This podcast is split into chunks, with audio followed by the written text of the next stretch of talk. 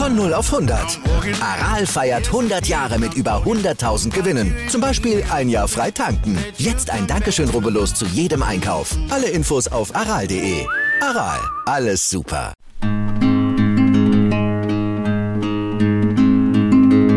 In der Ukraine haben die Auseinandersetzungen zwischen Anhängern der Regierung in Kiew und prorussischen Separatisten nun auch auf die Schwarzmeerstadt Odessa übergegriffen.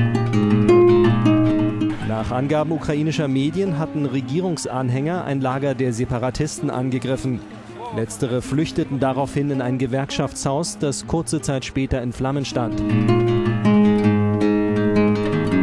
Aufgrund des fürchterlichen Krieges ist derzeit an geregelten Fußballbetrieb in der Ukraine überhaupt nicht mehr zu denken. Schon seit der Annektierung der Krim im Jahr 2014 mussten Vereine und auch viele Fans aus dem Osten des Landes ins Exil gehen. Und äh, nun ist die Situation so, dass viele Ultras zum Widerstand aufgerufen haben und tatsächlich auch in den Krieg ziehen. Mit Michael Schaffi spreche ich heute über die aktuelle Situation und insbesondere über den Fußball in der wunderbaren Hafenstadt Odessa. Michael, ich sage erstmal Glück auf, Servus und schön, dass du da bist. Danke, freut mich auch, dass ich dabei sein darf. Deine Geburtsstadt ist Odessa, warum ist es die schönste Stadt der Ukraine, vielleicht sogar der Welt? ja, äh, die Stadt hat äh, starken internationalen Einfluss. Also die Stadt ähm, ist gar nicht so alt, äh, knapp über 200 Jahre. Da hat man sicherlich ältere Städte in äh, Europa, in Westeuropa. Aber äh, die Stadt wurde von ähm, unterschiedlichen ja, äh, Architekten aus äh, der westlichen Welt gebaut und so ist es sehr, ja, man findet unterschiedliche äh, Architekturstile ähm, und ähm, auch an sich die Leute, das ist, die Leute sind sehr offen, sehr tolerant, sehr entspannt. Das, was man eigentlich im Osten nicht hat, äh, das hat alles Odessa ähm, und ist in Odessa haben immer alle Völker friedlich zusammengelebt, also äh, Ukrainer, Juden, ähm, Armenier, Georgier, Türken, Russen, alle möglichen ähm, ja, Nationalitäten, Ethnien haben zusammengelebt und es gab ja äh, wenig Probleme, sage ich mal. Und es war auch eine Stadt, wo viele Menschen Urlaub offensichtlich gemacht haben, so habe ich die Berichte gelesen. Ja, ja, also äh, vor allem äh, mit Annektierung von Krim äh, ist Odessa mehr in Fokus gerückt, äh, weil ähm, da ja, gab es eine Region weniger, wo man äh, Strandurlaub, Sommerurlaub machen kann. Und da ist Odessa natürlich auch in Fokus gerückt, wobei Odessa natürlich preislich schon zu den teureren Städten der Ukraine gehört. Wie lange hast du in Odessa gelebt und was hast du so an für Erinnerungen an diese Zeit? Ich habe äh, eigentlich nur zehn Jahre in Odessa gelebt, aber das fühlt sich gar nicht so wenig an, weil ich äh, jedes Jahr äh, in den Sommerferien, komplette Sommerferien ähm, in äh, Odessa verbracht habe. Ähm, dann, seitdem ich ein bisschen älter wurde, dann auch äh, natürlich sehr viel, also im Land unterwegs, äh, im, ja, in anderen Städten der Ukraine unterwegs gewesen. Ähm, und ähm, ja, also deswegen habe ich, ich habe Erinnerungen natürlich, äh, aber ich habe auch äh, jetzt äh, ja, frische Erinnerungen als Erwachsener auch, weil ich immer wieder da die Zeit verbracht habe und das war auch, also die letzten Jahre, ähm, wenn ich unterwegs bin, da bin ich, da, da ich arbeite, habe ich nur begrenzt Urlaub. Da komme ich zwar nach Odessa, verbringe aber lediglich zwei, drei Tage dort und kann nicht mal alle Freunde sehen und bin dann weiter in anderen Städten unterwegs, weil ich möchte ja immer weiter das Land kennenlernen. Ich krieg nicht genug davon und äh, deswegen war ich ja wirklich fast überall von Osten bis Westen. Ähm, ich war auch in Donetsk, ich war auf Krim ähm, vor der Okkupation äh, aber auch im Westen viel unterwegs gewesen, also wirklich äh, quer durchs Land gezogen. Wenn jetzt jemand nach Odessa reist, ist das ein stärkerer russischer Einfluss oder ist das eher ein stärkerer westlicher Einfluss, unter dem die Stadt steht? Äh, je nachdem, was man unter Einfluss versteht. Also ich sag mal, in der Stadt wird schon äh, Russisch gesprochen, was aber nichts bedeuten mag, weil ähm, also ja, es ist schon sehr westlich geprägt. Ähm, ja, es ist schwer zu beantworten so, weil man könnte das auch missverstehen. Deswegen sage ich mal, es wird Russisch gesprochen hauptsächlich, aber ähm, optisch, äh, kulturell ist es eher westlich geprägt. Dann versuchst du vielleicht nochmal anders, mit, mit welchem Bild von Russland bist du groß geworden? Ja, dass es einen Nachbar im Norden gibt, bei dem es nicht so demokratisch läuft. Also ähm, mein Vater war schon immer, sage ich mal, ähm, ja, für Demokratie, für Menschenrechte, hat nach äh, Westen geschaut und äh, deswegen sah man schon, also äh, auch als er klein war, sah er die ganzen Entwicklungen der Sowjetunion kritisch und äh, in meiner Familie ist es äh, definitiv so, auch in meinem Umfeld. Also ähm, man hat immer ja das Ganze belächelt oder sich lustig gemacht über Sowjetunion und ähm, über über ja die Lebensbedingungen, die damals herrschten und ähm, ja deswegen bei uns in der Familie ist es tatsächlich so, dass man so den Nachbar immer negativ gesehen hat, äh, belächelt hat, äh, obwohl natürlich also auch wir in der Familie Russisch sprechen, aber ja, das zeigt halt, dass Russisch sprechen und äh, für Russland sein oder mit Russland sein, ja, zwei unterschiedliche Paar Schuhe sind. Also. Wir wollen heute über den FK Chernomorets Odessa reden und der Name stammt ganz offensichtlich vom Schwarzen Meer. Odessa ist als Hafenstadt ja Hauptumschlagplatz für Import, Export. Was würde eine Annexion Russlands von Odessa für den Rest der Ukraine bedeuten? Wäre das im Prinzip ja, ist es so ein zentraler Punkt, dass die Versorgung der Ukraine faktisch damit kaum noch möglich wäre?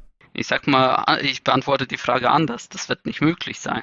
Also äh, die Ukrainer äh, und auch äh, die Bewohner Odessa sind äh, fest äh, also bereit zu kämpfen und ähm, werden die Stadt nicht aufgeben. Das könnte vielleicht 2014 war noch die, äh, sage ich mal, die Stimmen im Volk wären noch anders, aber aktuell hat es sich extrem gewandt. Also eigentlich was Russland nicht erreichen wollte, haben die erreicht. Also ähm, und äh, klar, also man versucht immer, das Land äh, wirtschaftlich zu treffen.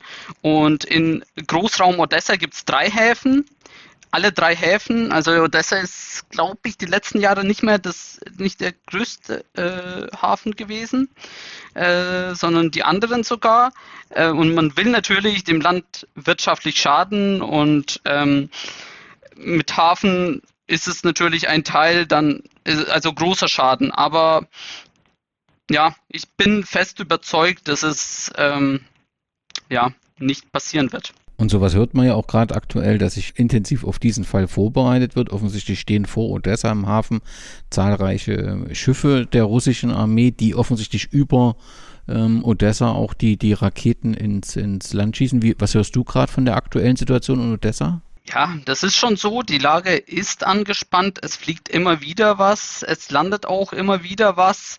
Aber ähm, es zeigt sich auch, dass äh, Russland, das sich immer als äh, zweite, zweite, wie haben Sie es genannt, zweite Armee de, der Welt bezeichnet haben, gar nicht so stark ist und dass die ganze Korruption äh, die Armee ja, die ist gar nicht so stark, wie man denkt. Klar, die haben viele Menschen, die haben mehr Technik, aber die Technik ist zum, Teil, äh, zum Teil veraltet, ist äh, nicht gewartet worden, weil eben die Korruption herrscht äh, im, in Russland selbst. Und das haben die durch ihre Lügen, die sie eigene Bevölkerung in anderen Ländern aufgefischt haben.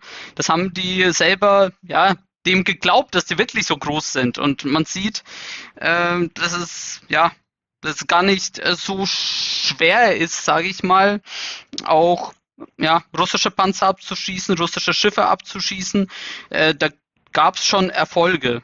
Ich höre aus Odessa, dass äh, eine Grundversorgung nach wie vor noch gewährleistet ist, also auch mit Nahrungsmitteln, dass halt die Preise sehr teuer geworden sind, weil die Versorgung, also dieser, diese ähm, Herankommen an die Waren halt schwierig ist für die Läden aber, ähm, und dass man eine große Hilfe untereinander ist, dass gerade die Älteren ähm, versorgt werden, also dass ein, eine große Solidarität innerhalb der Bevölkerung in Odessa gibt.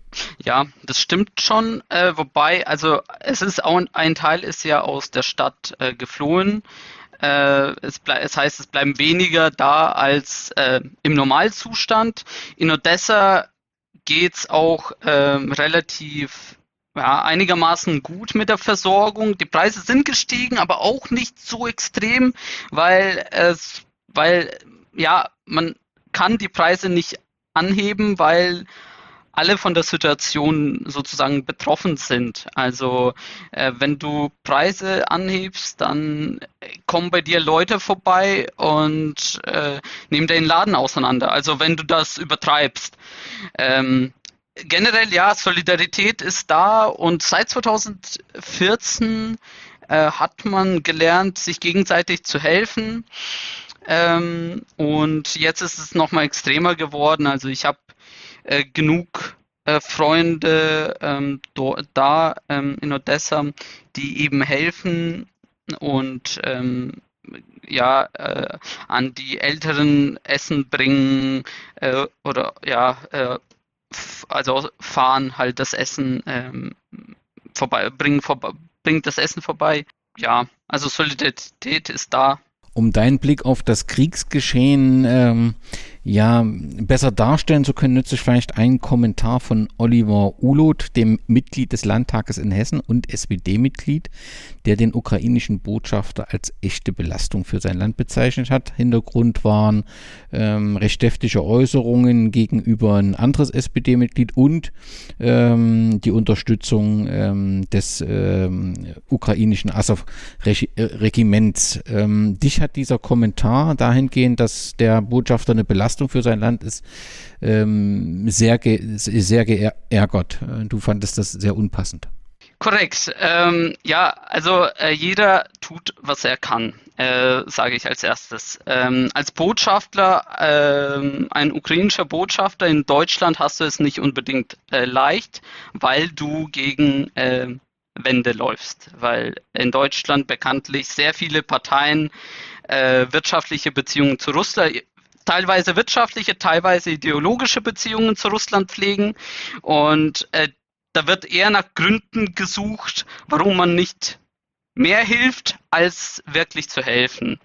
Und ähm, ich weiß, dass Andriy Melnik, der Botschafter von ukrainischer Botschafter ähm, in Deutschland, relativ ähm, ja nicht typisch diplomatisch ist, aber ich äh, finde, dass äh, zu der Zeit, ähm, als unser Land äh, zerbombt wird, äh, also wirklich in allen möglichen Städten Bomben landen und überall zivile Bevölkerung äh, in Gefahr ist, äh, hört's, hört die Diplomatie auf. Also da kann auch ein Diplomat äh, so werden, wie er eben geworden ist, vor allem wenn er gegen ja, Wände läuft. Ähm, und was Azov äh, betrifft, ähm, ist auch vieles nicht so, wie es erzählt wird. Also ich kenne auch Leute äh, aus Azov, ich will es auch nicht äh, schönreden, ähm,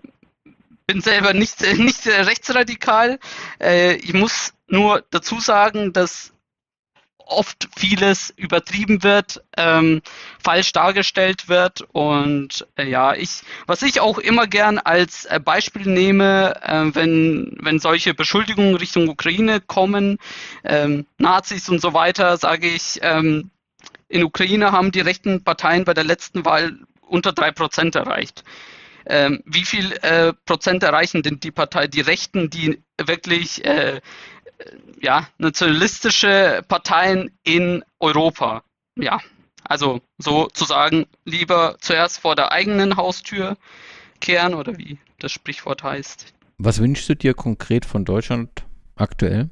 Ich wünsche mir ähm, das, was ähm, die Nachbarländer von Ukraine oder die Länder, die ähm, ja, äh, die bereits stärker helfen, Waffen liefern. Genau dasselbe wünsche ich mir von Deutschland und zwar nicht als, ähm, dass Deutschland als 20. Land Waffen liefert, sondern als erstes Land, weil Deutschland äh, sollte mit einem Beispiel vorangehen. Deutschland äh, ist in der Ukraine, wurde in Ukraine immer als ein äh, als ja, das Hauptland der EU gesehen und ähm, ja, dieses Hauptland der EU verhält es, verhält sich gerade ähm, sehr komisch, sage ich mal so, ähm, weil während Polen Waffen liefert, Litauen Waffen liefert, Estland äh, Waffen liefert, Bulgarien Waffen liefert, äh, sucht äh, die Bundesregierung eher nach Gründen, warum man das nicht tun sollte.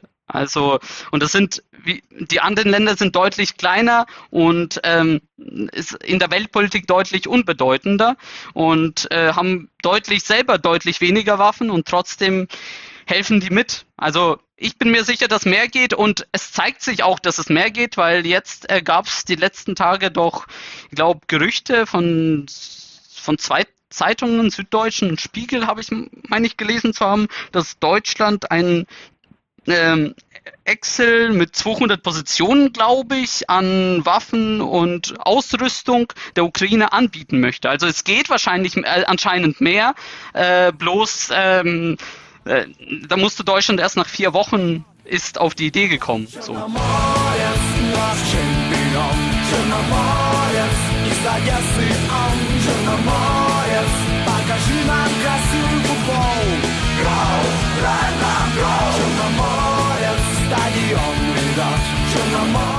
Lass uns über den Fußball reden, der ja aktuell ruht. Hast du selbst gespielt? Ich habe selber nie im Verein gespielt. Dein erstes besuchtes Fußballspiel als Fan war dann? War relativ spät, 2006 war das. Ähm, ich war schon in Deutschland ähm, und ähm, war in der sechsten Klasse und äh, das war, also wenn man aus Ukraine kommt, klar, ich kannte Andrei Shevchenko, äh, ich wusste, dass er bei Mailand spielt, ähm, aber das war, also in Ukraine ist nicht so, dass jeder Zweiter aus der Klasse im Fußballverein ist. Ähm, deswegen war das bei uns, ja, in der Familie, mein Vater ist mal zu Champions League Spielen gefahren, aber war jetzt nicht groß. Deswegen war das erst in Deutschland dann. Ähm, und das war dann auch äh, der Besuch bei Czernomorets Odessa. Und diese Leidenschaft ist, nehme ich mal an, dann entstanden, weil es seine Heimatstadt ist, oder? Ja, natürlich. Also ähm, das alte Stadion auch, das ist sehr idyllisch äh, gelegen. Ähm, gewesen, weil da jetzt ja das Neue steht. Ähm, mit dem Blick, also als man reingegangen ist, hat man das, den Hafen gesehen, das Meer gesehen. Ähm, das war so eine, ja, äh, Ostblock-Schüssel, wie, wie das gern gesagt wird, äh, mit einer schönen alten Anzeigetafel. Ähm, ja, 32.000 Plätzen circa und war ein schönes alte Schüssel, äh, alte Schüssel und seit 2012 äh, 2000, äh, Ende 2011 steht äh, das neue Stadion dann an der Stelle. An derselben Stelle, das heißt, das alte ist nicht mehr zu besuchen, sondern an derselben Stelle. Genau. Genau. Und wenn wir gerade dabei sind, in 2011 in Vorbereitung der EM und das ist keine, kein Spielstandort gewesen, sondern als Ersatzstadion geplant gewesen, richtig? Ja, korrekt. Also das äh, Stadion, ähm, man, also das Land, als sich beworben hat, äh, man musste immer vier feste Standorte definieren und zwei Reservenstandorte. Äh, Odessa und Kharkiv waren in der Reserve und ähm, Stadien wurden überall gebaut, dann, ähm, also in allen vier Städten oder renoviert. Ähm, und ähm, Kharkiv hat es dann tatsächlich geschafft, ähm, durch ähm, den damaligen Vereinsbesitzer, der auch viel in die Stadt investiert hat, Flughafen gebaut hat. Und Odessa hat es eben nicht geschafft, ähm, dass der Flughafen ähm, ja, fertig gebaut wurde und war deswegen auch aus dem Rennen. Wobei, also ich muss sagen, ähm, wäre wahrscheinlich auch schwierig geworden, weil Kiew war festgesetzt äh, als äh, Stand, als Austragungsstandort. ähm, Lviv natürlich auch durch die Grenze zu Polen, ähm, Donetsk mit dem Stadion, ja, mussten die die ähm, Europameisterschaft austragen und dann war es halt die Frage, wird es Kharkiv, wird es äh, Dnipro oder wird es Odessa? Und Kharkiv äh, ja, hat halt das Rennen dann gemacht. Du hast nun gerade das alte Stadion beworben oder schwärmst davon. Gibt es auch bei dem neuen Stadion und dem aktuellen Stadion ja, zumindest bis zum Kriegsbeginn gibt es Gründe äh, dafür zu werben und zu sagen, das zu besuchen? Also es liegt im Park, es liegt nicht äh, irgendwo außerhalb der Stadt, es liegt wirklich zentral.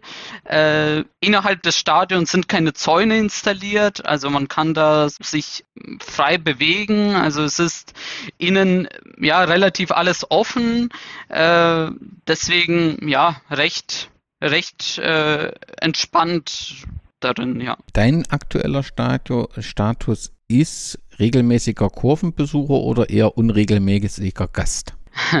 Also seitdem ich arbeite, würde ich halt tatsächlich als äh, unregelmäßiger Gast äh, mich betiteln, wobei ich natürlich weiterhin mit Leuten im Austausch stehe ähm, und ähm, mag das zu der aktuellen äh, Lage in Odessa, Ukraine sein oder auch ähm, zur Szene, zum Fußball in Odessa.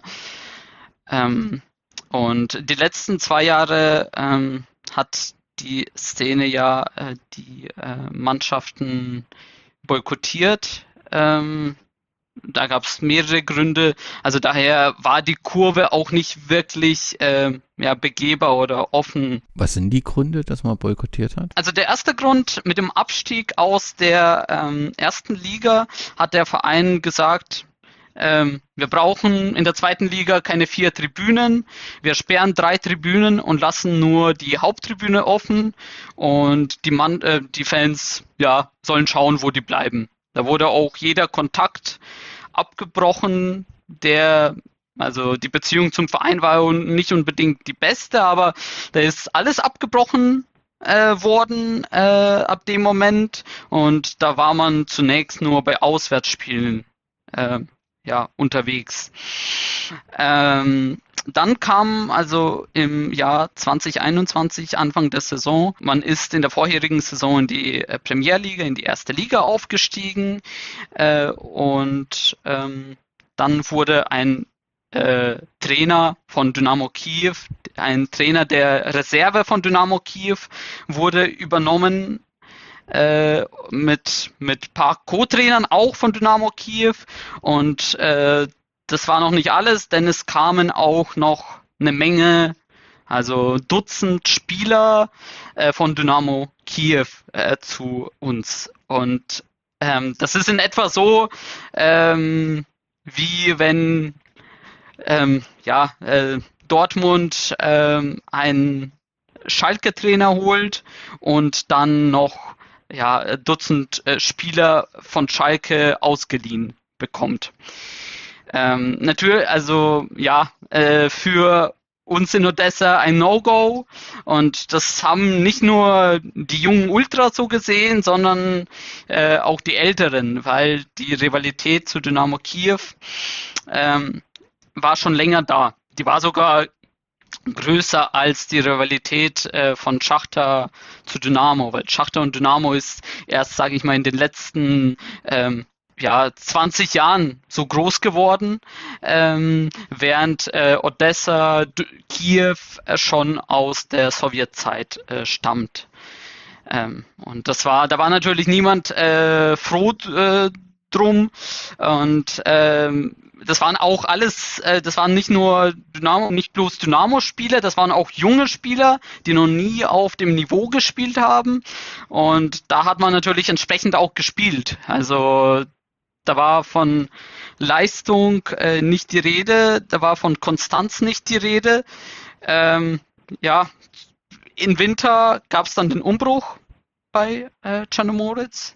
Man hat einen Trainer geholt und es hat alles danach ausgeschaut, dass wieder alles besser wird. Dann lass uns nochmal den Blick zurückwagen äh, zu der Zeit, die du angesprochen hast, nämlich die Zeit der Sowjetunion. Ich weiß, du bist dort noch nicht aktiv im Stadion gewesen, aber vielleicht das ein oder andere kennst du ja trotzdem. Ah, also die sowjetische Liga, wenn man dort die Gesamttabelle ähm, zusammenfasst, dann steht dort ähm, Spartak Mosta, Moskau auf dem ersten Platz, also die ewige Tabelle sozusagen der sowjetischen Liga vor dem Zusammenbruch.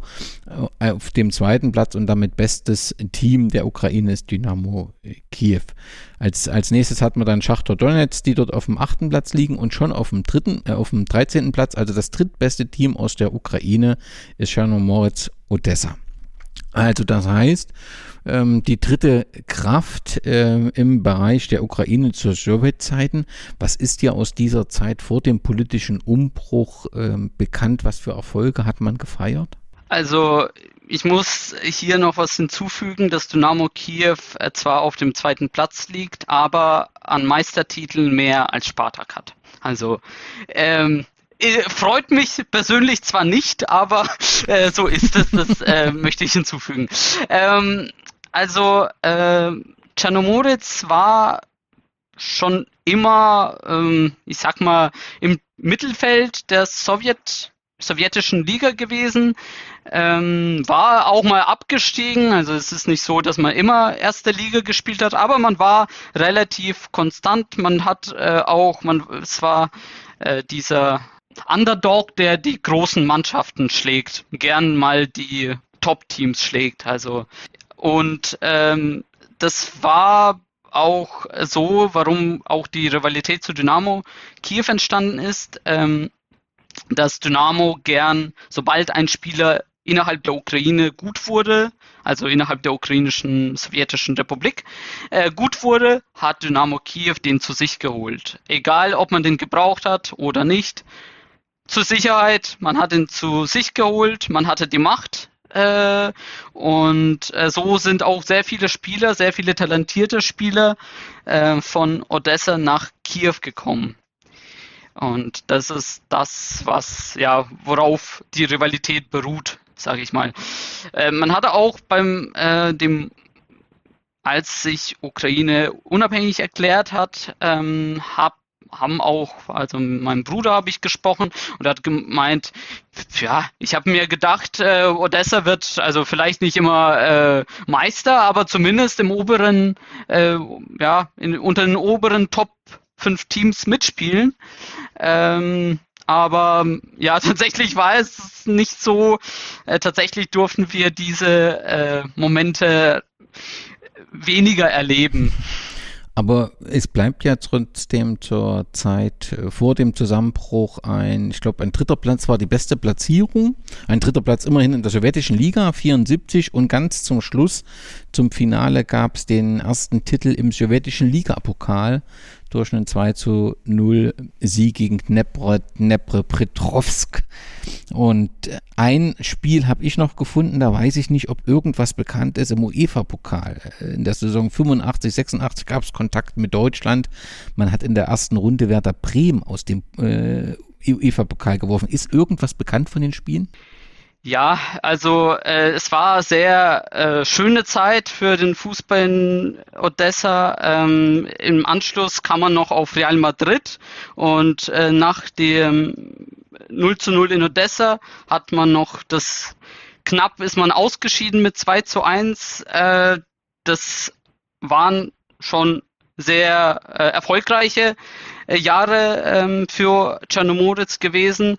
Damals war natürlich ähm, extrem viel los im Stadion. Also ähm, da sind, also die Tickets gab es nicht im Verkauf, weil alle waren schon ausverkauft. Trotzdem sind die Leute über Zäune geklettert, äh, saßen auf Bäumen und wollten das Spiel sehen, ähm, weil ja gegen so namhafte Mannschaften hat man zuvor nicht gespielt. Irgendwann war noch mal gegen Lazio, äh, noch früher, aber ja, das waren schon große Erfolge. Ähm, und äh, da streiten sich die Leute gerade drüber, welche Jahre erfolgreicher waren. Die Saison äh, 200, äh, 2013, 2014 oder eben diese ähm, 1985, 1986, was äh, mehr Gewicht hat äh, für Czernomoritz Odessa. Der Neustart in der Ukraine, dann in der selbstständigen Ukraine, gelang ja grundsätzlich auch. Odessa gehört zu den Gründungsmitgliedern und gewann 92 gegen Metallist Charkiw den ukrainischen Pokal. 1 zu 0 ging das Spiel aus, äh, diese Kombination oder das Spiel gegen Metallist. Der Gegner, Metallist Charkiw, spielt dann auch in der weiteren Geschichte dann immer mal noch eine, eine Rolle. In dem Fall war es sehr erfolgreich. Das heißt, der Auftakt äh, gelang ja. Wie ging es dann äh, nach dem Zusammenbruch in der, ähm, also nach dem Zusammenbruch der Sowjetunion in der Ukraine, wie ging es dann weiter für Odessa? Also es ist vieles äh, in ähm, Ukraine, im ukrainischen Fußball, ähm, bei ukrainischen Vereinen von dem Geldgeber abhängig, äh, von dem Sponsor abhängig, auf was er Bock hat, äh, wie viel er investieren will. Und ähm, die größten Erfolge von Czernomoritz in der unabhängigen Ukraine äh, sind zwei Pokalsiege, einmal Pokalfinale, jetzt relativ dann äh, ja, 2013 meine ich. Ähm, und äh, natürlich dann die Europa League Teilnahme und dass man sogar aus der Gruppenphase weitergekommen ist. Ähm, und der Besitzer von Czernomoritz war äh, nicht unbedingt der Großzügige.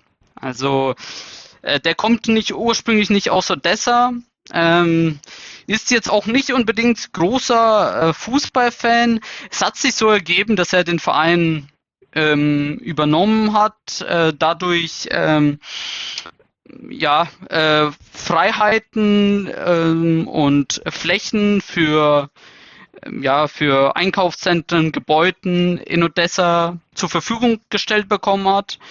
Äh, und dadurch, ja, da, deswegen hat er das gemacht.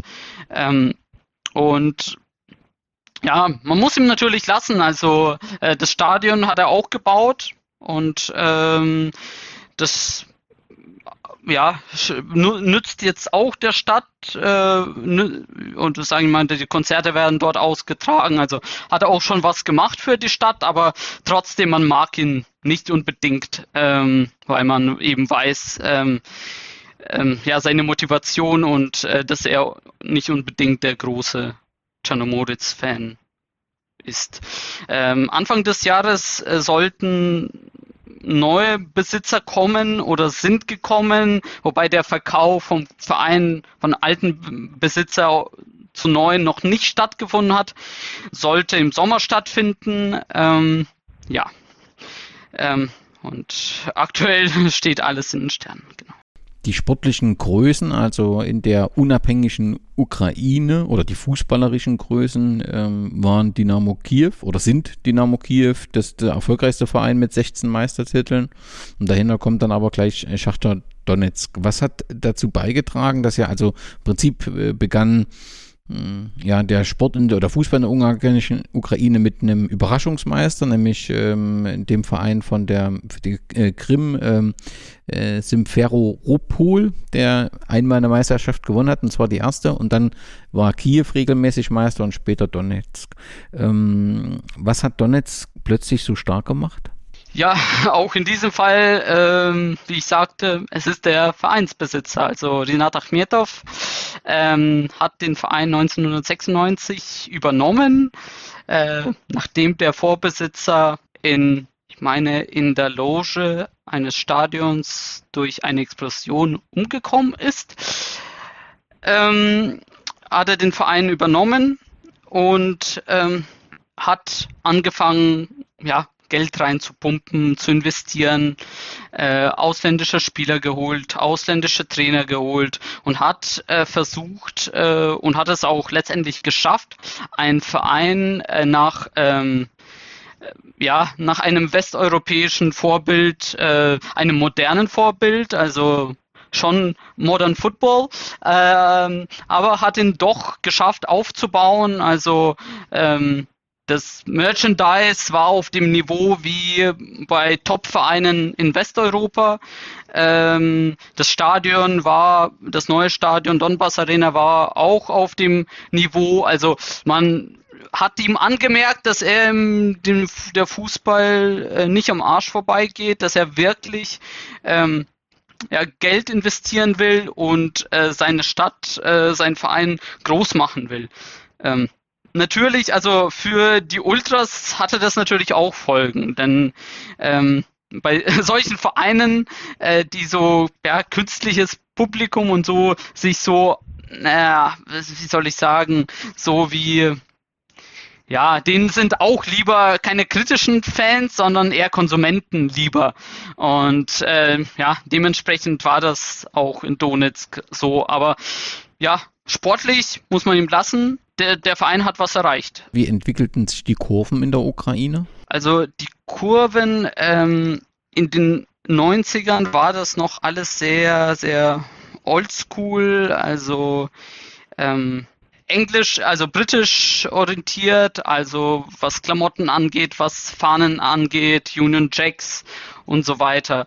Ähm, Anfang 2000 oder ja so 2005, 6 wurde das am wurde dann ein bisschen bunter. Also man hatte auch Choreos gemacht, man hatte auch äh, nicht nur Fähnchen-Choreos gemacht, sondern auch äh, riesige ähm, Bilder gemalt und äh, sich gegenseitig pro provokante Bilder gemalt. Also da ging schon mehr. Äh, Dynamo war natürlich äh, die Nummer eins äh, stets, bedingt durch die Erfolge ähm, bedingt auch dadurch, dass es äh, das Dynamo die meisten Fans hatte. Ähm, Kiew die größte Stadt, die Erfolge und im Land verstreut waren auch überall Dynamo-Fans. Also ähm, deswegen klar die Nummer eins gewesen. Äh, dann, also Rangliste würde ich jetzt nicht aufstellen, aber in Dnipro war eine gute Szene, bei Karpate, bei äh, Czarnomoritz, äh, bei Schachter. Ähm, überall hat sich, ähm, ist was entstanden und ähm, da gab es ja immer wieder Aufeinandertreffen äh, von Szenen. Also es ist schon rund gegangen. Ende der 90er, Anfang äh, 2000 bis 2013 letztendlich, als wegen dem Maidan ähm, der, äh, das Friedensabkommen unter den Szenen beschlossen wurde. Das haben wir sofort als Thema. Lass uns ganz kurz noch äh, die Frage beantworten oder lass, bitte beantworte noch die Frage, wie gab es denn auch Fanfreundschaften ähm, zwischen Verein und Kurven zu Russland? Ja, gab es. Äh, also Kontakte gab es äh, bei vielen Szenen. Ähm, so offiziell, also was äh, relativ bekannt ist, äh, ist äh, von Czernomoritz die Freundschaften zu den Moskauer Vereinen, äh, insbesondere Spartak, ähm, liegt, hängt damit zusammen, dass ähm, Odessa eben aus dieser Rivalität zu Dynamo Kiew ähm, ja, mit Spartak einen ja, Verbündeten in Moskau hatte und damit hängt es zusammen. Ähm, dann ähm, war also anderes, äh, so der Lugansk, äh, Metalis Kharkiv hatten auch was äh, oder auch ZSK Kiew, wobei, also man erinnert sich nicht mehr so gern dran, sage ich mal, ähm, an diese Kontakte, weil ja, da, da muss man sich dann, äh, müssen sich viele rechtfertigen oder schämen dafür, deswegen ähm, ja. Ist das ein unbequemes Thema sozusagen? Genau, genau. Also ich meine, als, äh, als alles friedlich war, ähm, war das alles kein Thema. Ähm, denn klar, also von Russland, äh, Russland, russische Szenen äh, haben eine rechte Ideologie und die hatten schon immer äh, imperialistische Gedanken. Also das, äh, das will ich gar nicht. Ähm, ja, verneinen, dass es schon immer da war. Aber wenn das auf dem Niveau, wenn Frieden herrscht und auf dem, sage ich mal, Laberniveau ist, äh, dass man darüber nur rumerzählt, dann nimmt man das auch nicht so ernst oder dann fokussiert man sich eben auf die Dinge, die, die, die man verbindet und nicht die einen trennen. Aber ja, jetzt, äh, jetzt sieht man, dass äh, mit solchen Sachen auch nicht zu spaßen ist. Ähm, solche, also dass man das damals einfach so hingenommen hat und nicht ernst genommen hat. Das kann ich gut nachvollziehen. Du hast gesagt, 2006 ging es für dich nach Deutschland, wenn ich das richtig in Erinnerung habe. 2006 ging es auch für die ukrainische Nationalmannschaft äh, erstmals äh, zu einer WM und das war in, in Deutschland. Das muss doch äh, für den ukrainischen Fußball ein Riesenerfolg gewesen sein und durchweg auch gezeigt haben, dass eigentlich die Entwicklung ähm, richtig ist, weil man ja nun erstmals bei der WM war. Korrekt. Also ich bin tatsächlich ein paar Jahre eher nach Deutschland gekommen, aber 2006 äh, war für ukrainischen Fußball ein riesen äh, ist ein ja, riesen Symboljahr, ähm, weil damit hat man zum ersten Mal ähm, geschafft, ähm, bei dem großen Turnier dabei zu sein und ähm, das war schon was Besonderes. Ähm, Shevchenko damals 29 Jahre alt war er, in Topform, wechselte darauf äh, zu Chelsea, was ihm ein bisschen ja die Karriere kostete oder ja, der hat sich dann nicht mehr so äh, entwickelt, wie er das in Mailand getan hat. Aber bei der WM war er natürlich der große äh, Star, der große Held. Ähm, man ist bis zum Viertelfinale gekommen, teilweise ein bisschen glücklich, aber ja, ähm, es ist trotzdem ein Erfolg, Viertelfinale bei der ersten Teilnahme. Du hast schon angesprochen, die Reisen nach Europa durch Odessa. Das letzte Mal 2014-15 im UEFA Cup, da war es die dritte Quali Runde gegen Split, wo es äh, rausfiel. Hast du mal so eine, ähm, ein Europacup-Spiel miterlebt selbst? Ja, ich war tatsächlich in Eindhoven, als man äh, weitergekommen ist, äh, also im Dezember 2013, letzte, äh, letztes Spiel in der Gruppenphase und man ist ähm, mit dem Sieg in Eindhoven ist man aus der Gruppe weitergekommen und ist dann auf Lyon getroffen und Lyon ist eben das zweite Spiel, wo ich dabei war. Leider äh, die Gruppe war wirklich gut. Ähm, Ludo Goritz äh, hat, war noch drin und Dynamo Zagreb und in der Quali äh, war, äh, war man auch gegen Crvena Zvezda, also Roter Stern Belgrad, äh, war man auf die getroffen, also wirklich gute Fahrten wären das gewesen. Ich war damals als Student, ähm, ja, hatte ich äh, nicht genügend äh, Ressourcen, um ja die Fahrten äh, zu stemmen und auch zeitlich. Deswegen war es für mich nur, sage ich mal, die nahen Spiele in Eindhoven und Lyon welchen Eindruck hat die Kurve in Europa hinterlassen? Hat das Gefühl einen guten? Äh, ja, ich bin ja sehr viel äh, durch äh, Europa unterwegs als Groundhopper.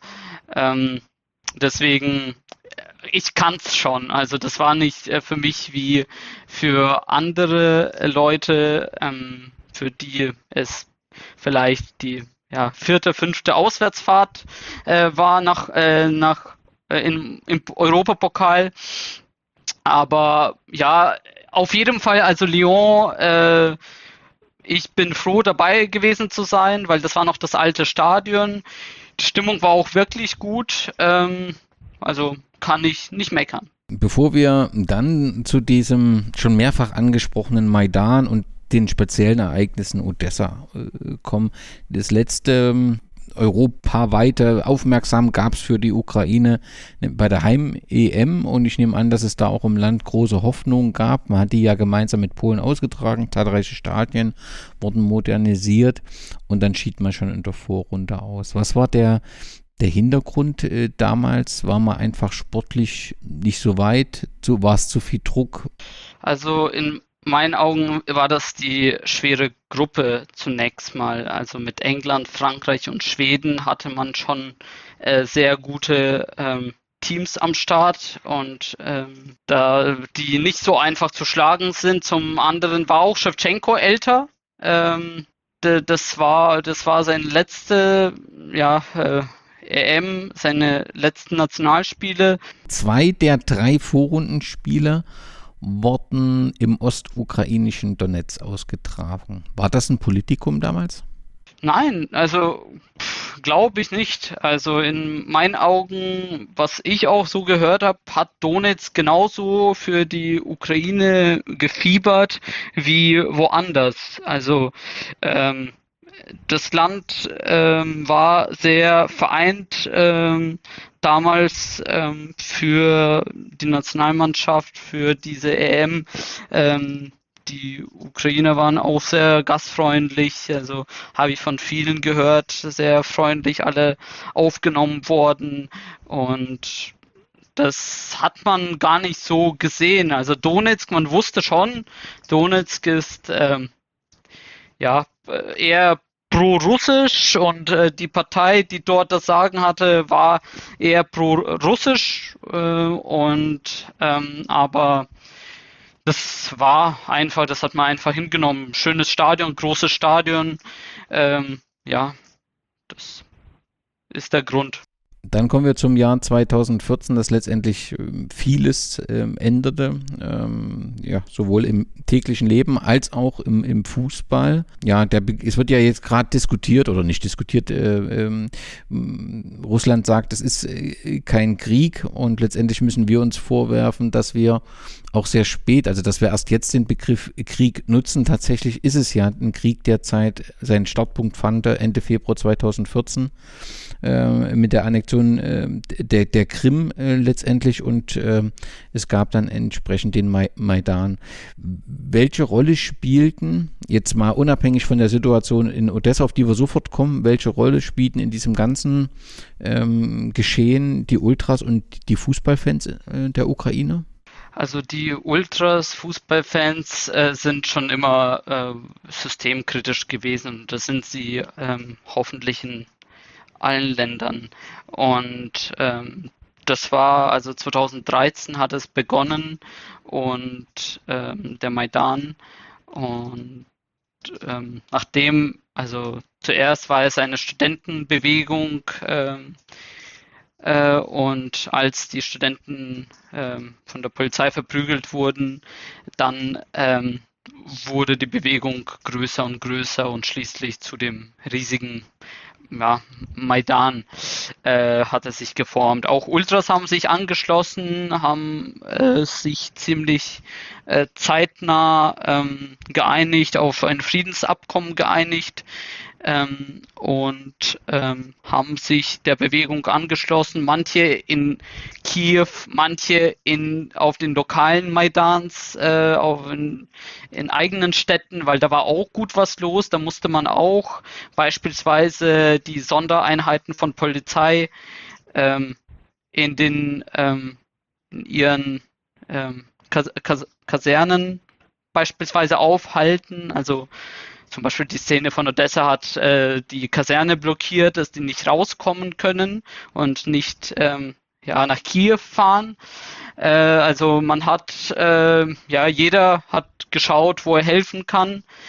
Ähm, und äh, was äh, anschließender Krieg, der in Donbass ausgebrochen ist, da haben sich natürlich auch die Fans äh, durch ihre patriotische Haltung, äh, durch die ähm, ja, diese ähm, Nationaltreue und äh, haben die sich auch den Krieg äh, angeschlossen, um äh, gegen die Invasion zu kämpfen. Und ich nehme an, dass das die, die Ultras und die Fankurven, ja, die sonst ja vor 2014 bzw. 2013 sich äh, ja gegenüberstanden auf Feldern, in Kurven, wie auch immer, dass das tatsächlich die Kurven zusammengeschweißt hat, diese Situation.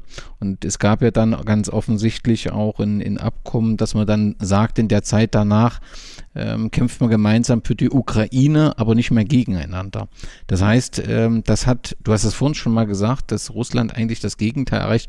Ähm, in dem Konflikt ist ja, sind die Kurven, die Menschen in der Ukraine zusammengewachsen, kann man, äh, zusammen, ja, näher zusammengerückt, kann man das so sagen?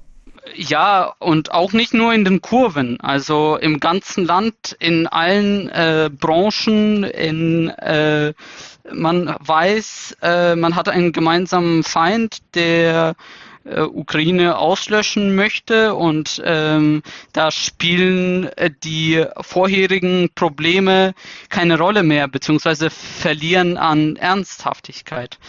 Ähm, das schweißt alle zusammen. Eine besondere Situation gab es in Odessa, die bis heute im Prinzip nicht restlos aufgeklärt ist. Und äh, wir, wir, reden von ähm, mittlerweile, glaube ich, 48 Menschen, die dabei ähm, gestorben sind. Aber der Ausgangspunkt ist eben auch ein Fußballspiel von Chernomets Odessa gegen Metallist Charkiw. Kannst du uns diesen Tag oder die Geschehnisse erläutern, die dort passiert sind? Also ich war tatsächlich paar Tage davor noch in Odessa gewesen ähm, und bin ein paar Tage davor hm, wieder zurück nach Deutschland gereist. Ähm, die Fans haben sich gern vor großen Spielen im Zentrum von Odessa versammelt, um dann zum Stadion zu marschieren.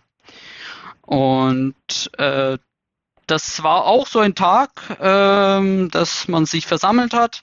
Ähm, die pro-ukrainischen, sage ich mal, Demonstranten, die paar Wochen davor oder die ganze Zeit äh, schon, ähm, sage ich mal, ähm, aktiv waren, auf Demos waren, äh, die haben sich auch äh, dem Marsch anschließen wollen, äh, haben sich auch zusammengetan, auf dem Platz äh, im Zentrum getroffen und äh, dann ähm, ging es schon los. Äh, und zwar, es kamen Angreifer mit Waffen, ähm, also ja auch äh, mit Ausrüstung, sage ich mal, mit Schutz. Also die waren schon da, um zu kämpfen.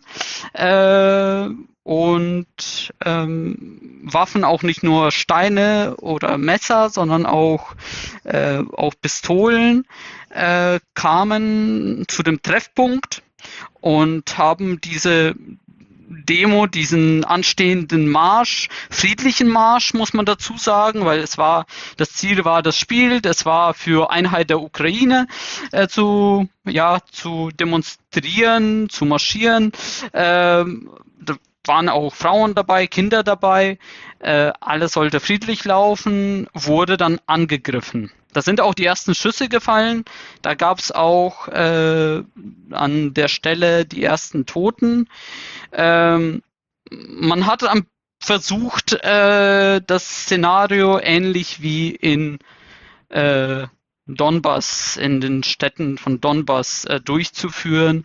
Das heißt, durch ähm, ja, äh, Angst äh, und äh, wenn Leute auf dich mit Waffen laufen und Steine nach dir werfen, dass dann alle auseinanderrennen und ja, sich einschließen und ähm, äh, die pro-russischen äh, ja, ja äh, An Angreifer dann äh, die Stadt übernehmen sozusagen. Äh, ja, die äh, Leute, die sich versammelt haben, die pro-ukrainischen, die haben sich dann gestellt den Angreifern ähm, und ähm, es kam ja zu einer riesigen Schlacht äh, sage ich mal, in der Innenstadt.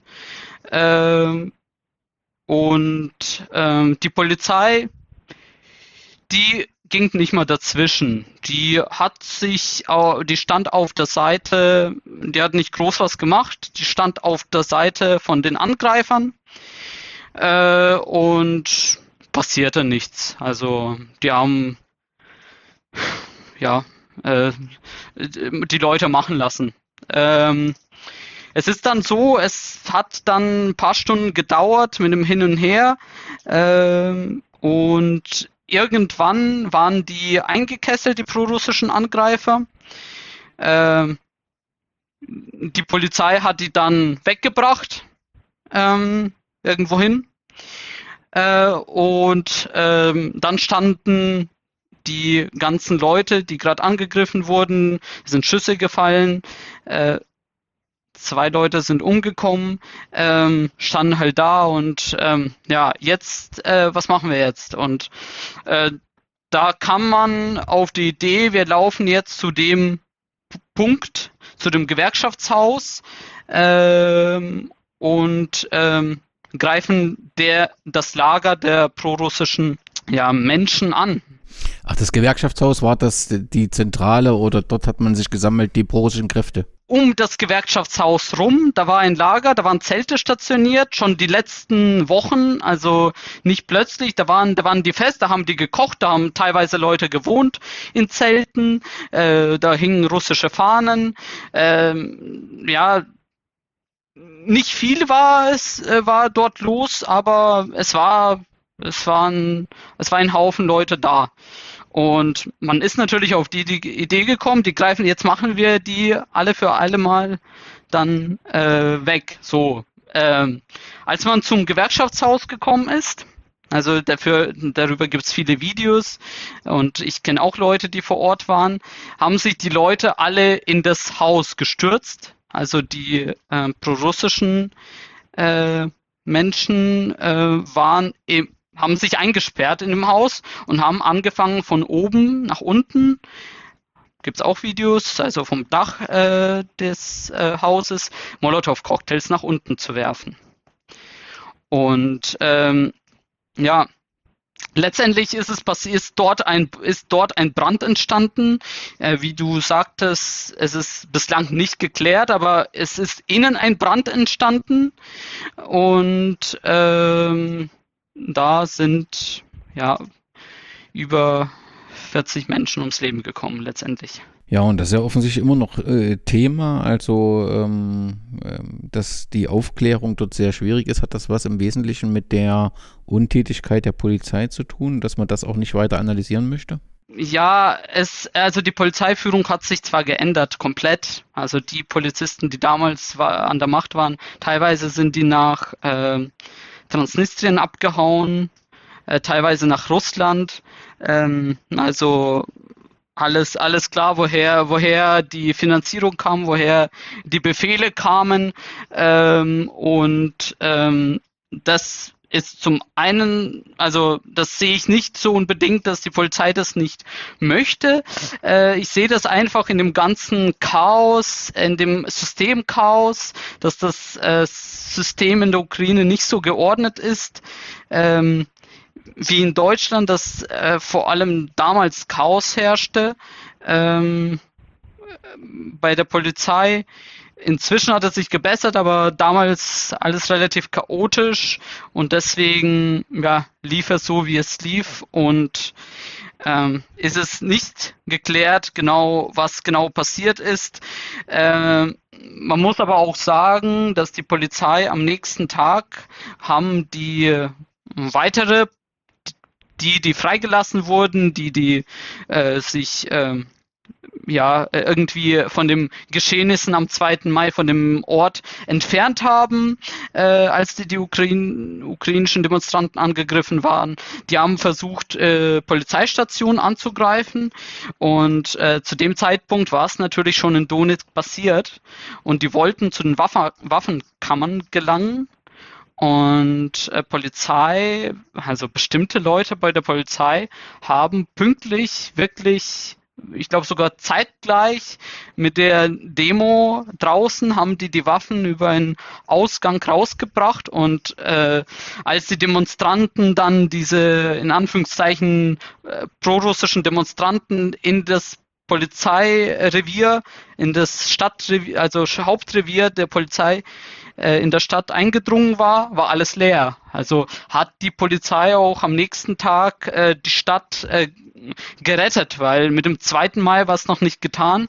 Weil wie gesagt, es gab einen diesen Versuch, äh, die Polizeistation zu übernehmen und die an die Waffen zu gelangen und das hat nicht geklappt, auch eben durch die gewisse Leute bei der Polizei. Ja, diese Unruhen hatten ja direkten Einfluss dann auf den, den Fußball in der Ukraine.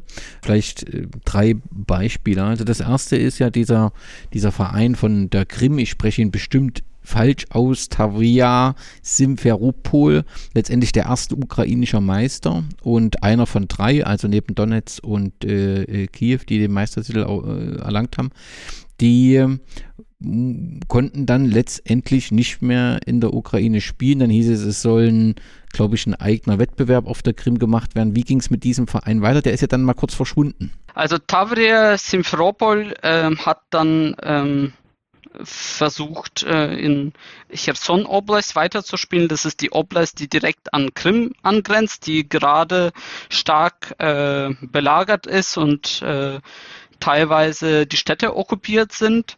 Ähm, dort haben die versucht weiterzuspielen. Ähm, ist natürlich schwierig, ähm, weil du hast nicht mehr die Fans da. Ähm, du musst komplett äh, von, ja, von Null beginnen. Du hast keine Infrastruktur.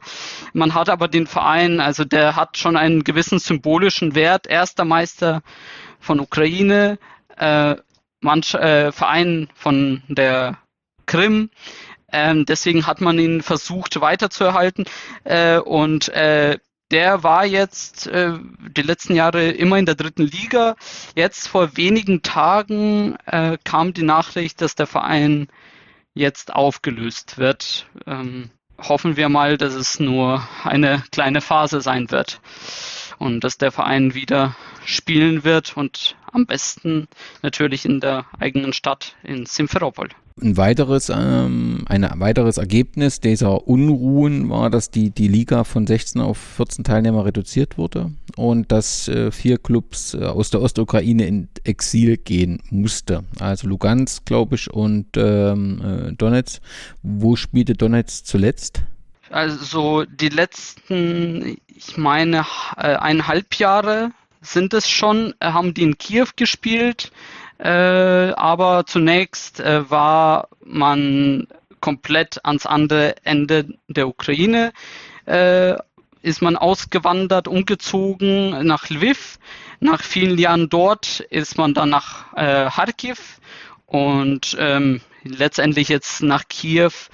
Ähm, ja, die letzten eineinhalb Jahre hat man das Olympiastadion zusammen mit Dynamo Kiew geteilt. Aber auch eine schwierige Situation ist oder eine unmögliche für Fans und so weiter. Sicherlich, also ich kenne dadurch, dass Chernomoditz eine Fanfreundschaft hat zu äh, Schachter hat, ha, habe ich sehr viele ähm, Freunde aus der Szene und ähm, die haben sich wild über das ganze Land verteilt. Also von Lviv bis Dnipro, bis nach Odessa, bis Kiew, äh, ist alles dabei und ähm, die mussten das Leben neu anfangen. Und das ist auch ein bisschen anders als in Deutschland. In Deutschland sagst du, ja, jetzt habe ich mal Lust, ziehe ich mal nach Hamburg, miete mir eine Wohnung. In Ukraine ziehen die Leute generell nicht so oft um. Also das ist nicht so, wie man, die meisten leben schon jahrelang in der eigenen Stadt. Höchstens man zieht in die nächst größere Stadt, also wenn man aus der äh, Oblast, äh, aus der Region von Odessa kommt, dass man sagt, ich ziehe nach Odessa. Aber dass man sagt, dass man wild durcheinander wegzieht, umzieht, es ist nicht so wie in Deutschland und das ist äh, natürlich sehr schwierig für die Leute gewesen. Aber die, die ich kenne, haben sich gut, ähm, ja, haben sich zurechtgefunden, haben ihr Leben aufgebaut. Äh, die sind musst dir auch vorstellen, die sind damals im Alter von 18, 20 äh, weggezogen und äh, wirklich ohne Eltern das Leben neu in der, eigenen, in der anderen Stadt aufgebaut. Ähm, und ja, die Eltern sind größtenteils geblieben, weil eben für die ist es schwieriger, das Leben neu anzufangen. Es gab dann immer mal Berichte, dass auch äh, Ultras mit, mit Listen der pro-russischen Kräfte dann eben auch gesucht wurden und verschleppt wurden. Kennst du solche Berichte auch? Ja, tatsächlich äh, ist es wahr, man also die Leute von Schachter denken, das ist der Verein, also jemand aus dem Verein, äh, Sicherheitskraft aus dem Verein, der hatte die ganzen Listen, hat die weitergegeben, da waren Fotos, da waren Adressen gestanden und da wurden auch paar Leute so abgeholt dann. Und ich kenne Leute, die dann ja zweimal um das Haus rumgelaufen sind, bevor sie ähm, ja ins Treppenhaus gegangen sind, um sicherzugehen, dass da wirklich niemand steht. Ähm, das sind ja keine Gerüchte, das ist tatsächlich wahr. Ähm, und das war vor allem bei Schachter der Fall, weil eben diese Listen rausgegeben wurden. Welche Auswirkungen hatte das für den, die, diese Unruhen äh, für den Fußball in Odessa? Ich glaube, da sind ja einige Spieler dann aus verständlichen Gründen auch gegangen, ne? Ja, also zum einen natürlich die äh, finanzielle Lage war nicht ganz klar. Äh, im Land und die ganzen Oligarchen äh, wollten auch nicht mehr so viel investieren, wenn das so alles unstabil ist. Äh, und viele Spiele sind gegangen. Ähm, wie du sagtest, die äh, Liga wurde immer weiter heruntergestuft. Am Ende waren es zwölf Teams, äh, weil eben nicht mehr so viele Teams das Niveau hatten, äh, in der ersten Liga zu spielen. Viele haben sich aufgelöst. Ähm, es war, ja, es war ein Chaos. Es war, wenn, wenn, wenn du bedenkst, dass äh, im Jahr ähm, 2013 äh, die ähm, Stadionauslastung, die, Zus äh, die Zuschauerzahlen extrem hoch waren. Ähm, also nur als Beispiel, äh, Schachter war über 40.000 im Durchschnitt, äh, Metalis bei 30, Kiew, Odessa bei 20 irgendwas und das im Durchschnitt. Also wirklich gigantische Zahlen. Äh, war das, äh, wurde das Fußball wurde immer unbedeutender. Das Niveau hat äh, äh, ähm, abgenommen, Spielniveau und aber auch äh, ja, die Prioritäten der Bevölkerung wurden anders. Und äh, dann waren wirklich schreckliche Zuschauerzahlen äh, am Ende. Ähm, ja, Fußball spielte halt keine Rolle mehr. Was man ja irgendwie auch gut nachvollziehen kann. Du hast gesagt, die Vereine sind verschwunden. Einer war Arsenal Kiew, der verschwunden ist, ähm, den man ähm, ja, der deswegen auch so bekannt ist, auch in Deutschland, weil es halt eine mehrheitlich linke Fangruppierung ist, zumindest sind wir so war. Und wie ist der die Situation des Vereins aktuell? Ich glaube, der ist wieder neu gegründet worden und letztendlich kämpfen, wenn ich das richtig genommen habe, die Fans äh, Seite an Seite mit anderen Fangruppierungen aktuell im Krieg. Ja, also die kämpfen im Krieg, das ist wahr. Ähm, was den Verein betrifft, äh, der wurde wieder gegründet, aber hat sich wieder aufgelöst. Das ist schon ein paar Jahre her, dass es den wieder nicht mehr gibt. Ähm, aber ja, es ist eine besondere Szene gewesen, ähm, ja, für Ukraine, aber dennoch waren sie, äh, waren deren Ansichten äh, ja äh, trotzdem ja gut genug, um ähm, das Land zu beschützen. Wenn wir dann, um die zeitliche Entwicklung des Fußballs in der Ukraine äh, zu vervollständigen, müssen wir die beiden Turniere noch besprechen. Es gab 2016 eine EM-Teilnahme in Frankreich. Die Gruppe war Deutschland, Nordirland und Polen. Alle drei Gruppenspiele wurden verloren und äh, man schied ohne Punkt und Tor als Gruppenletzter aus. Erstens nehme ich an, dass eine große Enttäuschung vorhanden ist und zweitens ist das letztendlich eine Folge auch dieser Entwicklung mit gewesen? Kann sein. Ich, ich sag dir ehrlich, dass ich persönlich nicht so der Fan der Nationalmannschaft bin. Vielleicht, weil ich äh, genügend äh, viele Jahre in Deutschland verbracht habe und hier äh, die Nationalmannschaft keine Bedeutung spielt. Aber äh, ich war bei paar Nationalspielen äh, der Nationalmannschaft, äh, aber irgendwie, irgendwann merkte ich, dass ich also mit den Leuten, äh, weil es haben angefangen die Szenen, die wenig in Europapokal spielen oder ja generell haben ja äh, die Vereine weniger äh, in Europa gespielt, ähm, außer Schachter und Dynamo die letzten Jahre, haben die sich angefangen zur Nationalmannschaft zu fahren und sich groß zu präsentieren. Und ja, das wurde mir zu viel einfach. Also trotzdem musst du nochmal äh, der, der, der, das, der das Ergebnis von 2016 durfte trotzdem das Land ja, also wenn ich richtig verstehe, ist gerade in der Ukraine spielt die Nationalmannschaft, Nationalstolz eine besondere Rolle. Und dann ist natürlich, wenn du bei so einem Turnier bist und da Punkt und torlos ausscheidest, dann dürfte das ja zumindest äh, ja, eine gedrückte Stimmung gewesen sein. Ja, sicherlich. Also ich war auch, äh, ich habe das schon verfolgt. Äh, ich war auch der Meinung, man wird aus der Gruppenphase weiterkommen. Äh, aber so ein Ergebnis habe ich auch nicht erwartet. Ähm, das ist wahrscheinlich die Entwicklung, das sagst du richtig, das ist schon etwas her. Ich kann es ehrlich gesagt nicht, mich nicht mehr so gut daran erinnern. Äh, ich bin eigentlich bin ich schon so, dass ich äh, in der ganzen Spieler, wer spielt und so weiter, da kenne ich mich gut genug aus, weil ich bei Transfermarkt seit 2008 äh, die ukrainische Liga leite. Ähm, aber das habe ich jetzt irgendwie äh, schon ja aus dem Kopf verloren. Oder? Das kann ich schon nachvollziehen. Ich muss dich trotzdem dann gleich nochmal auf 2021 ansprechen. Es ist etwas näher. Da gab es ein, den Einzug ins Viertelfinale. Ähm, also Gruppendritter war man, ähm, konnte gegen Schweden gewinnen und Viertelfinale schied man dann gegen England aus. Das Fazit dieser Europameisterschaft dürfte eigentlich ein anderes gewesen sein.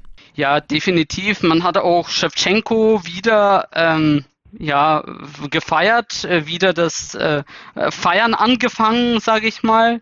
Äh, da wurde er wieder zum Nationalheld, äh, sage ich mal. Ähm, das hat natürlich alle zusammengeschweißt. Also das hat man, die EM hat man in Ukraine definitiv verfolgt und ja, und dann zur aktuellen Situation. Wie hat dich die Nachricht vom ja, direkten Beginn des Kriegsgeschehen erreicht? Äh, bin aufgewacht äh, an dem Donnerstag, guck wie immer sonst auf mein Handy als erstes äh, und da steht eine Nachricht um, von 5 Uhr ähm, von einem Freund in Odessa. Von, äh, von Explosionen bin ich noch nie aufgewacht. Und das war für mich so, okay. Und dann ging es gleich los, Nachrichten.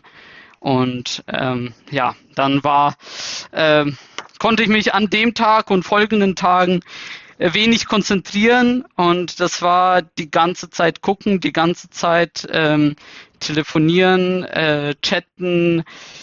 Ähm, ja, man hat also ich persönlich und ich denke, jeder hat dann Leute angeschrieben, mit denen man jahrelang keinen Kontakt hatte, ob alles okay ist und so weiter, ähm, wie man helfen kann, ähm, ob sie weg wollen, also ja, die üblichen Fragen, äh, ja, inzwischen übliche Fragen.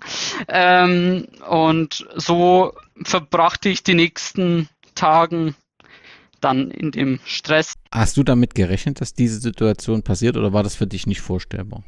Ich glaube, dass man einfach äh, immer das Beste ho hofft. Und ähm, deswegen äh, hat man das verdrängt. Also vor allem, wenn man Bezug zum äh, Land hat, wenn man Verwandte, Freunde dort hat, dann verdrängt man sowas. Also ähm, wenn man aber jetzt rückwirkend äh, schaut, äh, was an äh, Meldungen äh, rauskam, dass die Geheimdienste denken, dass die Invasion stattfindet.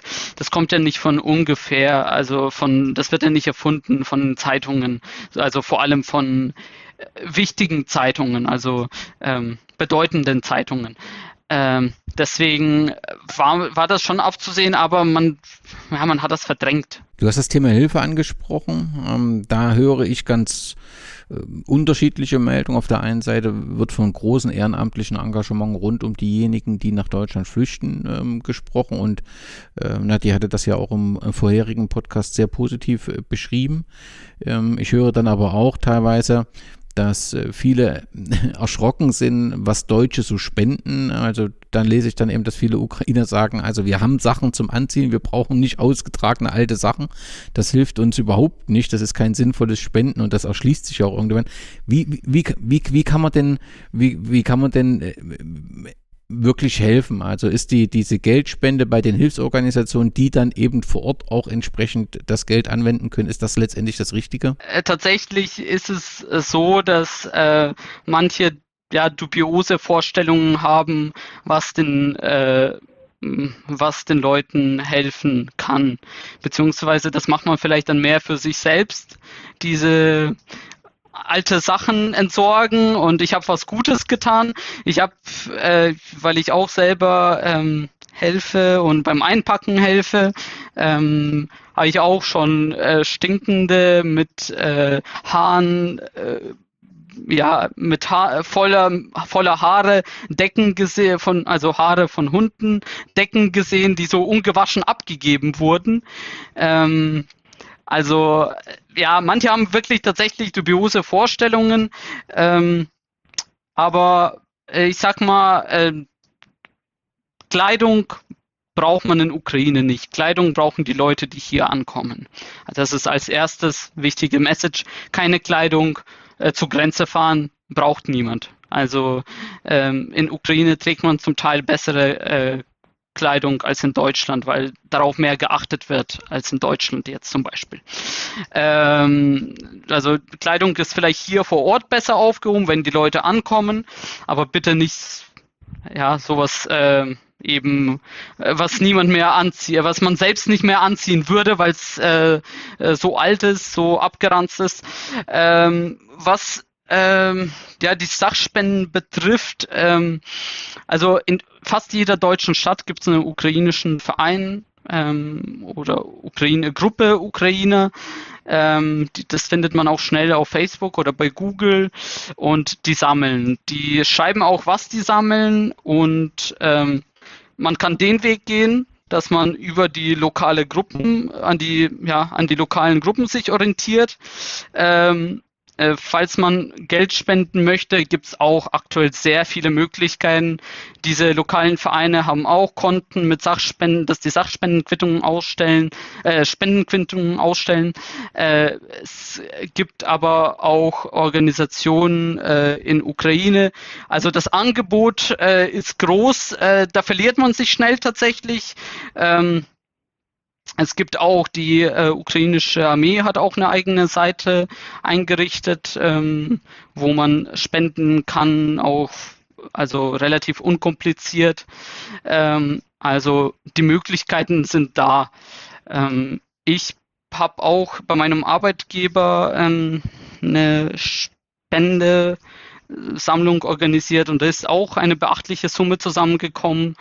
Ähm, die wir auch über meinen, ja, über den Verein hier ähm, in Franken dann in Sachspenden umwandeln und äh, dann die, ähm, die Sachen dann ähm, zur Grenze transportieren.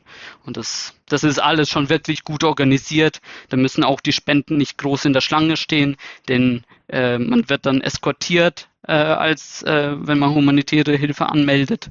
Und äh, das ähm, wandert relativ unkompliziert, ohne Staus, dann ins äh, Land. Nun hat das Kriegsgeschehen eben auch direkten Einfluss, nicht nur, dass der Fußball ähm, ja, gestoppt oder die Saison unterbrochen wird, sondern wir haben auch eben Sportler, die den Angriffen äh, zum Opfer fallen. Da gehören auch zwei Fußballer ähm, dazu, die ähm, aktuell berichtet wird. Weißt du, wie die Situation auch der Stadien, also wenn man die, die Bilder aus äh, Charkiw sieht, aus Kiew, kann man sich kaum vorstellen, dass die Stadien noch stehen. Weißt du da etwas? Also die Frage, die selbst wenn, äh, wenn wie wir hoffen, so das Kriegsgeschehen so schnell wie möglich äh, endet, ist doch auf lange Sicht der, der normaler Fußballbetrieb ja kaum denkbar, oder? Ähm, also von Stadien her ist, äh, wovon man sicher weiß, ist das Stadion in Tschernigiv, äh, das äh, sehr stark zerstört wurde. Äh, man hört aber auch von anderen Stadien, wobei ich keine Bilder gesehen habe ähm, davon. Also man findet keine Bilder.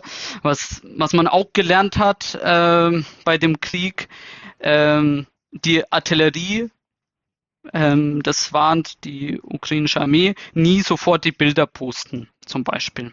Weil die Artillerie, die gucken tatsächlich ähm, auch in sozialen Medien, was haben die denn getroffen? Haben die gut getroffen oder sollen die das korrigieren? Und wenn man solche Videos, Fotos äh, aus der sehr aktuelle postet, dann hilft man äh, ja, dem Feind äh, das Feuer zu korrigieren und dann das richtige Ziel zu treffen. Äh, deswegen sind äh, Bilder werden nicht gleich, also man versucht nicht die Bilder gleich zu posten, sondern erst nach, ähm, wenn es sicher ist, äh, dass da nichts mehr treffen kann. Ähm, ich habe noch von anderen Städten gehört, ähm, wie gesagt, aber nichts gesehen. Ähm, Fakt ist, dass die Stadien, die äh, in Bau waren, das sind drei ähm, Stadien der äh, Erst-, äh, Zweitligisten. Ähm, und ähm, dass die jetzt wahrscheinlich nicht fertig gebaut werden, weil äh, wenn der Krieg zu Ende ist, äh, wird man andere Prioritäten haben, um das Land aufzubauen, nicht die Stadien in erster Linie. Es gibt ein weiteres äh, Thema rund um die Situation Fußball und Krieg, das ist Anatoli Timot Tschuk, der als Co-Trainer bei hm, St. Petersburg arbeitet und sich nicht zum Krieg geäußert hat. Und der Verband hat ihm äh, die Le Trainerlizenz äh, entzogen und verboten, auf Lebenszeit in der Ukraine Fußball zu spielen. Für dich eine nachvollziehbare und richtige Entscheidung? Ja, definitiv ist es die richtige Entscheidung, ähm, wer in so einem Zustand, also wenn das Land in so einem Zustand ist, sich nicht positionieren kann, ähm, dem ist nicht mehr zu helfen. Ähm, tatsächlich, also selbst Leute, denen man das äh, eher nicht äh, eher zugetraut hat, dass sie sich nicht positionieren, dass sie sich auf äh, äh russische Seite ja, stellen, ähm, selbst die sind ähm, jetzt äh, ganz klar pro-ukrainisch. Also äh, ein Beispiel, wenn du Zenit ansprichst, ist der Jaroslav Rakitski, der auch ähm, schon einige Jahre bei Zenit gespielt hat, äh, sicherlich gutes Geld da verdient hat, bei der Nationalmannschaft spielen, als er noch berufen wurde, also vor der Zeit bei Zenit, hat er nie die Hymne gesungen, hat sich immer abwertend gegenüber ukrainischen Bräuchen äh, geäußert und der ist als erster recht schnell, recht schnell ist er dann, hat er seinen Vertrag aufgelöst.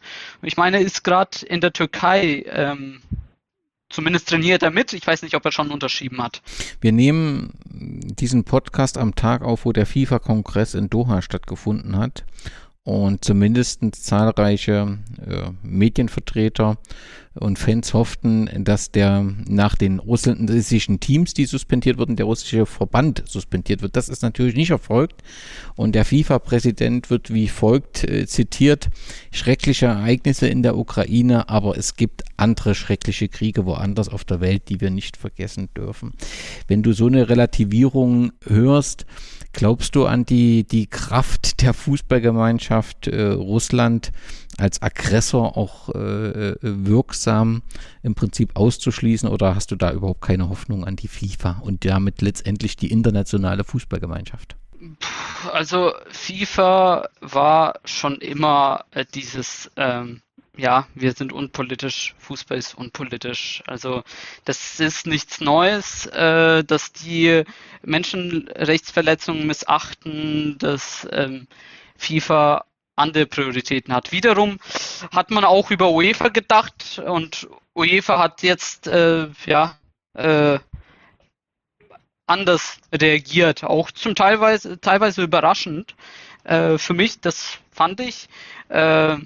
Im Vergleich dazu FIFA dann wiederum, äh, ja, ist schon seltsam. Also wenn das UEFA schafft, warum soll es FIFA nicht schaffen? Letzte Frage an dich. Es geht ja gerade in den Kriegszeiten auch darum, ähm, Informationen zu prüfen, kritisch zu prüfen, welche einen übermittelt werden, ob sie über die sozialen Medien ist oder andere. Diejenigen, die sich über die Geschehnisse äh, in der Ukraine, über den Fußball in der Ukraine informieren wollen, wo, wo empfehlst du ihnen sich, äh, welche Plattform sollen sie nutzen? folgt mir. Nee, äh, also äh, prinzipiell, ähm, ich äh, habe versucht, in Facebook äh, die Seite ukrainischer Fußball aufzubauen, wobei ich die letzten ja, Wochen wenig Zeit dafür habe, äh, weniger einen Kopf dafür habe. Äh, prinzipiell, es gibt wenig englischsprachige Seiten, glaube ich. Also ich ich habe nie danach gesucht, äh, weil ich eben auf Ukrainisch lese äh, brauche ich das nicht.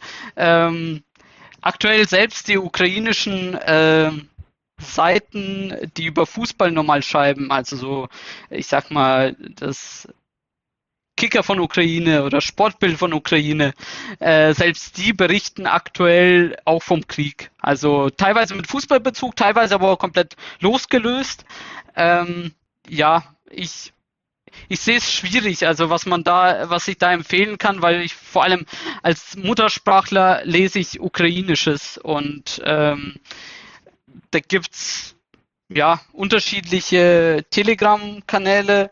Telegram ist relativ beliebt in der Ukraine, seitdem äh, VK, ähm, also russisches soziales Netzwerk, vor mehreren Jahren verboten wurde, wird viel über Telegram kommuniziert und da gibt's äh, natürlich auch ähm, Kanäle, äh, denen man ja, vertrauen kann. Ganz offensichtlich gibt es eine Facebook-Seite, die heißt Wie die Reflex zum ukrainischen Fußball der ist ukrainischer Fußball. Und dann bleibt mir, Michael, nur ganz, ganz herzlichen Dank zu sagen, dass du uns ein, ja, mit nach Odessa genommen hast und den Fußball in der Ukraine vorgestellt hast und dir dir viel Kraft zu wünschen und uns allen ähm, die Hoffnung, dass ähm, wir den Krieg so schnell wie möglich beenden können und endlich in Europa wieder Frieden haben und dass das Land alle Unterstützung bekommt, äh, diese Schäden wieder aufzubauen und äh, zu heilen.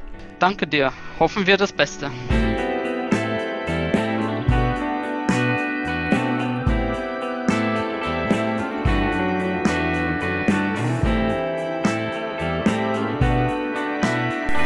Sie wirken im Augenblick etwas gelähmt, die Bremer. Vielleicht auch etwas geschockt durch den Rückstand. Weise soll er den defensiven Part mimen. Norbert Meyer war das für diesen Schuss. Und Butava kam da nicht mehr richtig an den Ball heran. Aber immerhin eine erste Möglichkeit nach dem Rückstand der Bremer. Schöner Konter, klug angesetzt Morosow gegen Schaf. Und das 2-0. Oh, das haben sie ja perfekt gemacht. Eine Szene aus dem Fußballlehrbuch, meine Damen und Herren. Das war Alexander Scherbakow. Herrlich gespielt das Mittelfeld mit ein, zwei Spielzügen überbrückt. Wie immer über den gefährlichsten Mann im Team, über Oleg Morozow, der die Flanke hereingab, der herrlich gesehen hat, wie Scherbakow mitgelaufen ist. Und der hatte dann überhaupt keine Mühe, den Ball zum 2 zu 0 für Czernomorets Odessa einzuschieben.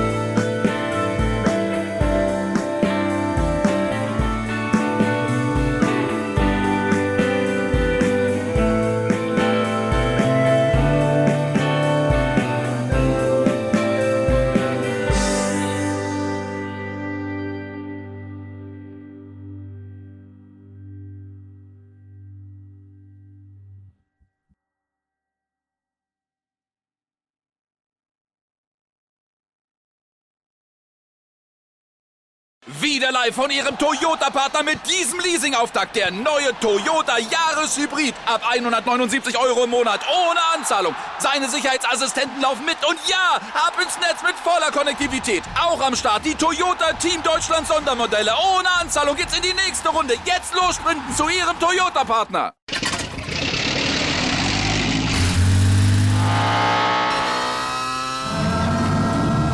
Von 0 auf 100. Aral feiert 100 Jahre mit über 100.000 Gewinnen. Zum Beispiel ein Jahr frei tanken. Jetzt ein Dankeschön, rubbellos zu jedem Einkauf. Alle Infos auf aral.de. Aral, alles super. Ich habe mich natürlich schockverliebt, weil die war wirklich ganz, ganz klein. So begann die Mensch-Hund-Beziehung zwischen Christina und Tierschutzhund Frieda. Und wie es danach, nach dem ersten Moment der Verliebtheit, so weiterging und welche Klippen es danach zu umschiffen galt, das hört ihr in der neuen Ausgabe von Iswas Dog, dem Podcast für harmonische Mensch-Hund-Beziehungen. Iswas Dog? Mit Malte Asmus. Überall, wo es Podcasts gibt.